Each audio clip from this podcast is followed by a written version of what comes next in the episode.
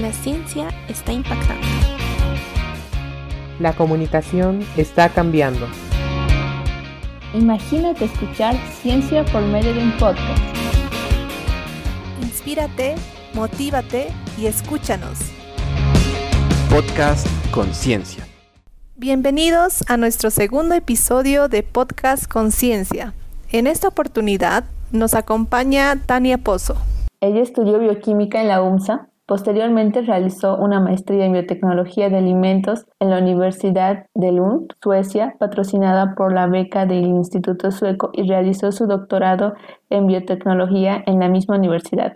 Actualmente ella se encuentra trabajando como investigadora postdoctoral en la Universidad de California, Davis autora de diversos trabajos científicos, además de ser reconocida por el Premio L'Oreal UNESCO para Mujeres Científicas destacadas en el 2014. Conozcamos un poco más de ella. Hola Tania, estamos muy felices de poder tenerte en este nuevo episodio. Nuestra primera pregunta es, ¿qué te llevó a enfocarte en la biotecnología y no así en otras áreas? ¿Por qué? Desde que era muy pequeña me gustaba entender eh, los procesos biológicos a nivel molecular, especialmente en microorganismos. Luego me di cuenta que estos procesos podían ser usados en diferentes aplicaciones, como en la producción de vacunas, medicamentos o proteínas para, para la alimentación o en la producción de bioetanol y todo eso. Entonces me encantó el área de biotecnología y mm, como bioquímica, porque mi primera carrera fue bioquímica, ahí me enseñaron un poco del diagnóstico clínico y ahí sentí que no me llamaba la atención hacer estos este tipo de experimentos porque eran muy repetitivos y no, no me parecían muy interesantes. Claro que sí era interesante analizar y dar el diagnóstico, pero pienso que los, que los experimentos podían haber, podrían ser hechos por un robot, que es un robot es más preciso que un ser humano.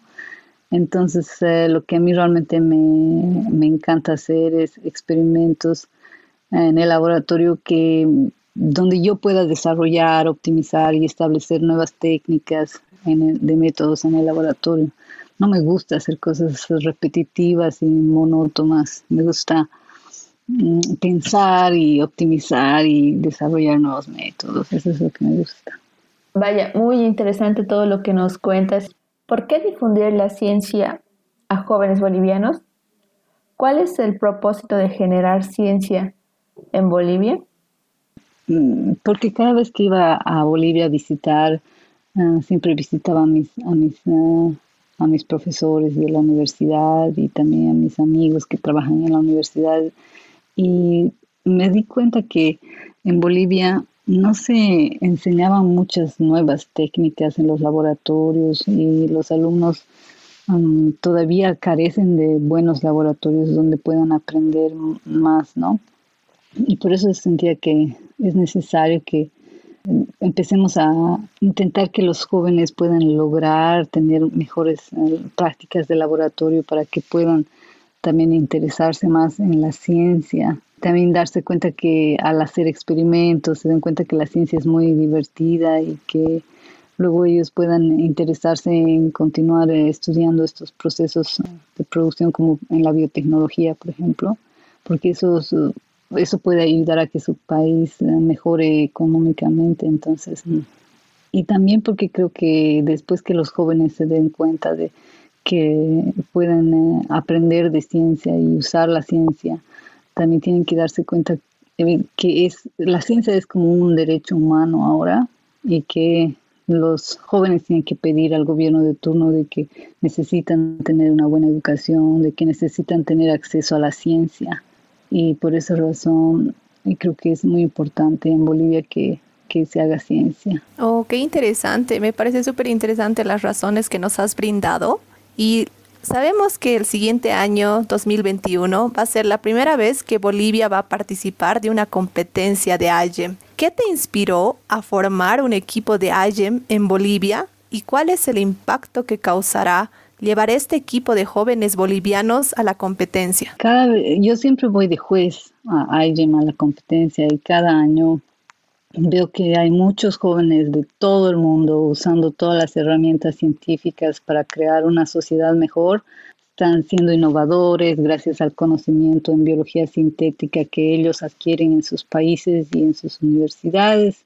Y como cada año asisto, veo que cada año no existe un grupo que represente a Bolivia en la competencia de Allen. Y por eso mm, pensé que tal vez los chicos bolivianos no saben de la competencia, pensé. O tal vez la parte científica no, no, no, no saben que existen, que pueden hacer estos experimentos. Entonces es por eso que he sentido que era mi responsabilidad contarles a los chicos bolivianos que existe IGEM y también motivarles a que participen en la competencia del 2021, del 2021. Y ahora el impacto, yo creo que el impacto que van a tener eh, después de la competencia va a ser muy bueno ya que los alumnos van a aprender las técnicas básicas de biología sintética y estas técnicas van a ser establecidas en las universidades que decidan alojarles para que lleven a cabo sus experimentos. Y luego estos alumnos van a continuar siendo mentores y van a seguir enseñando estas técnicas y tal vez desarrollando más nuevas técnicas con los próximos alumnos.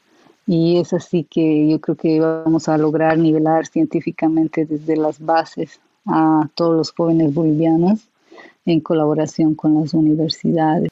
¿Cuáles son los planes de este equipo posteriormente a la competencia?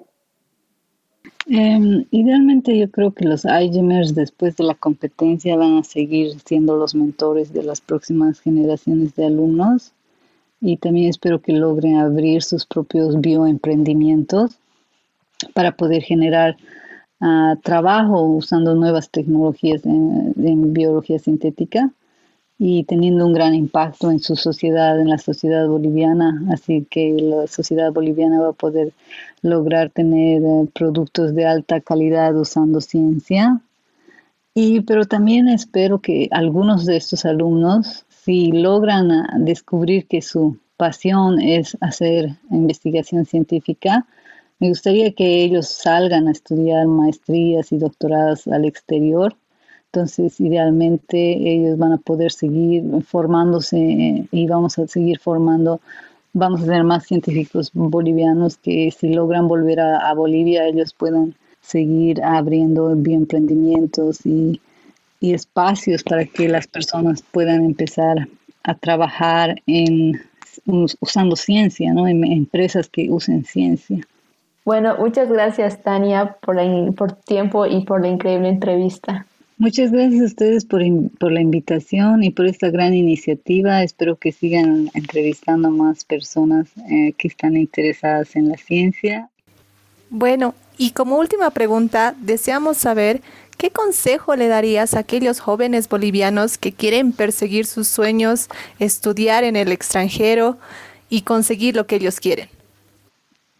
Eh, bueno, yo les ah, recomendaría a los alumnos que quisieran o que sienten que tienen las ganas de querer seguir aprendiendo, ah, que vayan a, a, la página de Tu Beca Bolivia. Ahí en la página de Tu Beca Bolivia tenemos toda una lista de todas las becas que los chicos bolivianos pueden acceder.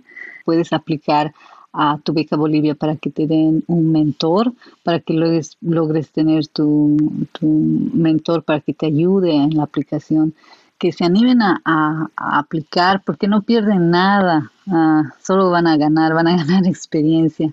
Y les recomendaría así muchas miles de veces que eh, vayan a hacer una maestría en el exterior, salir de tu país te abre la mente, te enseña muchas cosas, aprendes nuevos idiomas, costumbres y también muchas técnicas y muchas cosas que no te enseñan en las universidades en tu país. Entonces es como una, realmente una, algo muy enriquecedor para tu vida.